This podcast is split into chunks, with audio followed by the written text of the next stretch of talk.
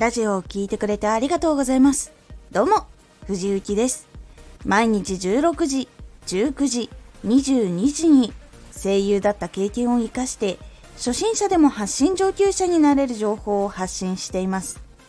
さて、今回は信頼度、信憑性を高めるなら具体的な数字にしよう。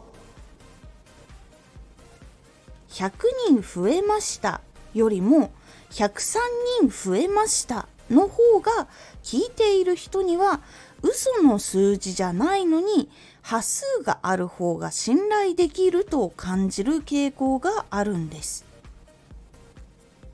信頼度、信憑性を高めるなら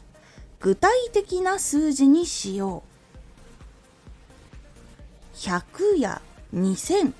8割、20%という数字よりも107とか1950とか87とか9%とかなどの具体的な端数の数字とかの方が信憑性が高まります。昨日のラジオで数字で語ろうというお話を届けましたその中でさらに使う数字は具体的に出した方がいいんです。例えばですが1月でフォロワーが29人増えたとしたら伝える時は20人ほどとかなど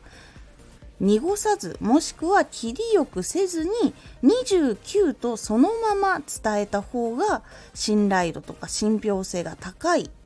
と聞いている人は感じるんです。よくスーパーとか商品を売っているお店が20%オフっていうシールを貼っているけれども CM とか広告のチラシとかには結構具体的に例えば5790円などと値段も一緒に書いていること出していることが多いと思います。これは20%オフっていうのはどれくらいなのかイメージできないので具体的に数字をパッと見た方がすぐにその人の中でこれだけ安くなったのかとかもっと安くなってほしいとすぐに感じるようになるからなんです。なので細かく報告していく時は具体的な数字を出して伝えた方がこの人は本当にすごい人なんだなとなったりとかそんなに増えたんだと感じてもらうことにつながりやすくなります。ですので数字を入れて伝える時の数字は具体的だけど長すぎると逆に印象に残らないということがあります。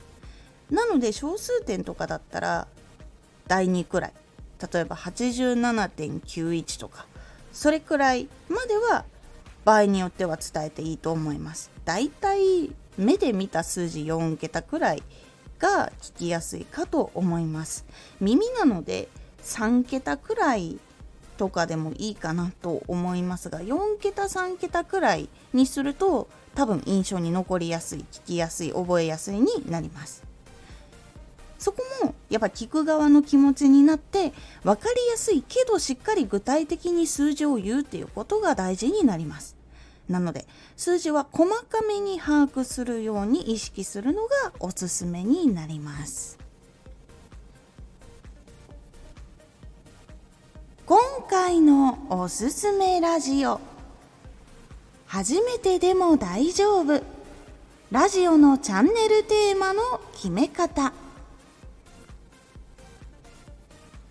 具体的に細かく鋭利に決めるっていうことは大事なのですがスタートの時まだどれがいいのかっていうのがわからない段階ではラジオのチャンネルのテーマは少し幅広めに決めた方がいいんですというお話をしております。このラジオでは毎日16時19時22時に声優だった経験を生かして初心者でも発信上級者になれる方法を発信していますのでフォローしてお待ちください毎週2回火曜日と土曜日に藤雪から本気で発信するあなたに送るマッチョなプレミアムラジオを公開しています有益な内容をしっかり発信するあなただからこそ収益化してほしい。そして、ラジオ活動を中心に新しい広がりにつながっていってほしい。毎週2回、火曜日と土曜日、ぜひお聴きください。ツイッターもやってます。ツイッターでは活動している中で気がついたことや役に立ったことをお伝えしています。ぜひこちらもチェックしてみてね。コメントやレター、いつもありがとうございます。では、また